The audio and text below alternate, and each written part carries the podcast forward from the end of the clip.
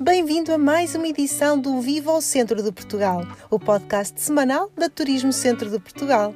O episódio desta semana é totalmente dedicado a uma das sub-regiões mais surpreendentes deste território, a região de Coimbra. Começamos por ouvir as recomendações de um viajante experimentado, Gonçalo Cadilhe, autor de inúmeros livros de viagem, fala-nos da sua Figueira da Foz e dos campos do Mondego, onde continua a viver sempre que não está em viagem por esse mundo fora. Vamos ouvi-lo. Olá, eu sou o Gonçalo Cadilho, tenho viajado muito ao longo da minha vida, mas regresso sempre à Figueira da Foz, a minha cidade natal. Hoje vou-vos deixar aqui um itinerário baseado uh, na região do Baixo Mondego, um dia bem passado se quiserem descobrir uh, esta zona. Eu começava pela Maré Vazia na praia de Boarcos. Entre o Cabo Mondego e as muralhas de Boarcos com a maré vazia, as rochas ficam expostas e uh, tem uma série de reentrâncias, de pocinhas de maré vazia, enfim, é, é, é muito bonito andar a passear por este ecossistema e enquanto não levantar a incontornável nortada, se tiver um dia bonito, pode inclusivamente tomar um banho uh, nessas piscinas naturais. Depois, tendo já o vento norte a incomodar, é um clássico, eu seguia para a Serra da Boa Viagem, que está mesmo ao lado do Cabo Mondego, e fazia uma caminhada de umas duas horas pelos trilhos da serra protegida uh, da nortada pela, pela vegetação. O almoço teria que ser obrigatoriamente de peixe, não é? Estamos numa cidade virada para o mar, ou, ou no centro histórico de Boarcos, na Figueira, pode encontrar facilmente um restaurante que sirva peixe fresco. A seguir ao almoço, ia conhecer o Museu Santos Rocha, é uma joia do centro de Portugal pouco conhecida, tem material arqueológico muito interessante e por volta das quatro e meia, eh, quando eh, qualidade da luz ganhasse outra vez uma densidade cristalina, eu eh, subia rio acima, tentando passar pela antiga estrada que atravessa eh, a aldeia de Maiorca e chegava por fim ao castelo de Montemor o Velho e também à vila que eh, está à sua volta. Estamos a falar de Idade Média, de uma época em que eh, se construía a nacionalidade, a vista do castelo sobre os arrozais de Mondega é extraordinária. Depois de explorar Montemor e o seu castelo, atravessava o rio na direção de Verride e ia ver o pôr do sol no adro da igreja de Reveles. Um segredo aqui que partilho com vocês. Eh, consegue-se ver todo o Baixo Mondego, os arrozais e é de facto um lugar muito apelativo explica bem a magia desta região da qual eu sou natural.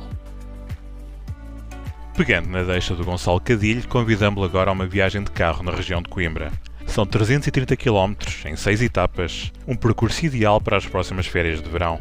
Ponha o cinto e começa este roteiro que se inspirou na Road Trip Região de Coimbra, um roteiro que pode descarregar no site do Turismo Centro de Portugal. É na Praia de Mira que iniciamos esta viagem. Esta é a única praia do país com bandeira azul desde que existe esta distinção. Respire fundo e sinta o cheiro inebriante da marzia. Ali ao lado, já no Conselho de Cantanhede, a Praia da Tocha é uma zona balnear de excelência, com um areal dourado as atividades de lazer decorrem num ambiente tranquilo, com vista para as redes dos pescadores e os barcos típicos da arte chávega. Esta realidade convive de perto com as zonas dedicadas à prática de desportos náuticos, como o surf ou o bodyboard.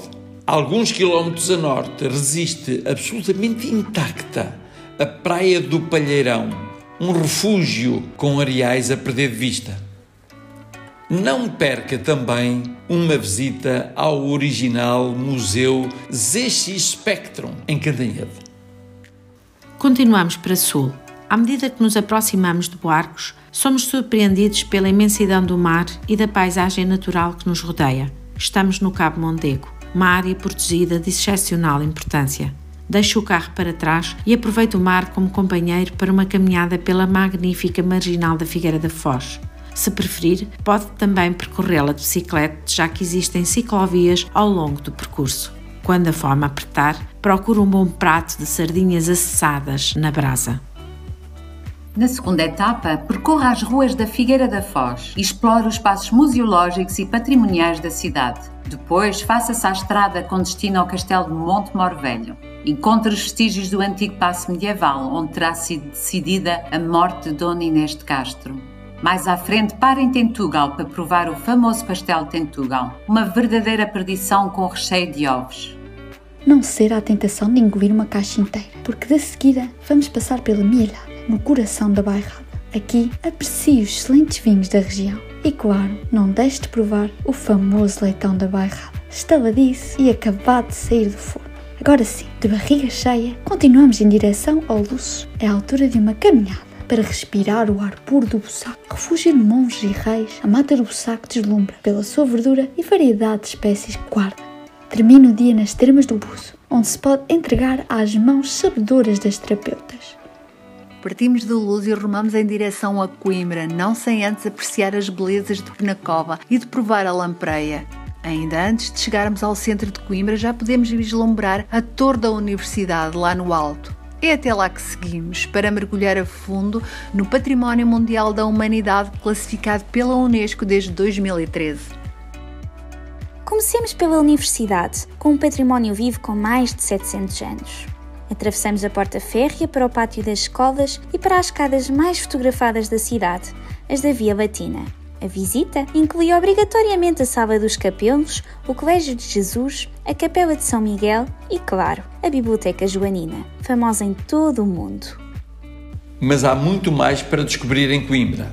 O Jardim Botânico, a Sé Nova e a Sé Velha, o Museu Machado de Castro com o seu criptopórtico, a escadaria do Quebra-Costas, a Torre da Almedina e a Torre Danto, a Igreja de Santa Cruz, onde está sepultado Dom Afonso Henriques, o nosso primeiro rei, e o seu filho, o rei Dom Sancho I, o Mosteiro de Santa Clara a Velha, o Portugal dos Pequenitos ou a Quinta das Lágrimas, cenário da mais bela história de amor entre Dom Pedro e Dona Inês.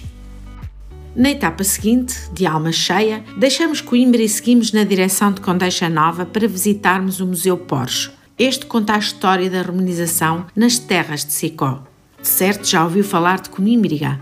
O Porsche oferece uma viagem de 2 mil anos, onde poderá ficar a conhecer tudo sobre esta civilização. Apenas 2 km nos separam das ruínas romanas de Conímbriga, onde pode maravilhar-se com vestígios arquitetónicos de alguns edifícios que nos chegaram até hoje. Ficou entusiasmado, não foi? Propomos-lhe então agora que explore esta região um pouco mais a fundo, já que aqui é possível observar o cruzamento dos vários tempos da história, desde a romanização à época medieval. Não faltam exemplos em Soura ou em Penela. E ao percorrer os caminhos da Serra do Sicó, aproveite para comprar um queijo do Rabassal. Na quinta etapa desta viagem, vamos conhecer o Parque Biológico da Serra da Lousa, em Miranda do Corvo, Aqui não faltam atividades para toda a família, já que integra um parque de vida selvagem, uma quinta pedagógica ou um museu. O restaurante Museu da Chanfana é uma boa aposta para quem gosta de descobrir os sabores locais. Por falar em chanfana, prato icónico da região de Coimbra, dependendo do conselho onde estivermos, é possível notar pequenas diferenças de sabor. Em Vila Nova de Poiares, por exemplo, é confeccionada e servida num caçoilo de barro preto de olho marinho, artesanato típico desta região.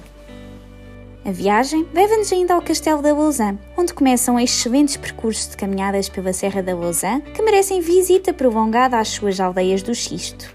É só escolher a que lhe agradar mais. Seguindo pela serra, chegamos à Aigra Nova, em Góis, onde se encontra o Ecomuseu das Tradições do Xisto, que mostra as tradições serranas de forma exemplar.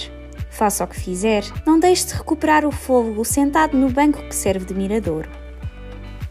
Para terminar mais esta etapa, siga em direção ao Conselho de Arganil para encontrar a aldeia histórica do Piódão.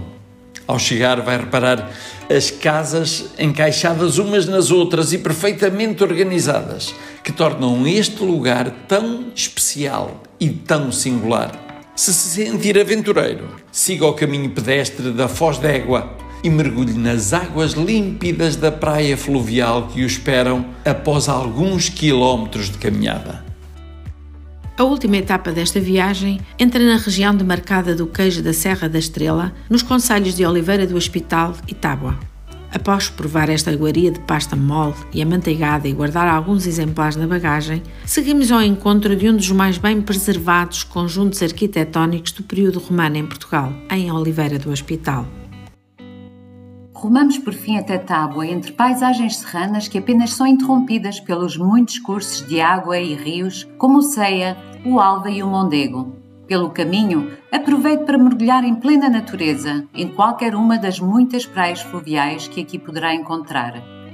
Haveria muito mais para lhe mostrar na região de Coimbra. A beleza e autenticidade das aldeias do Xisto, da Pampilhosa da Serra ou a grande e refrescante albufeira da Aguieira em Mortágua são apenas algumas das sugestões.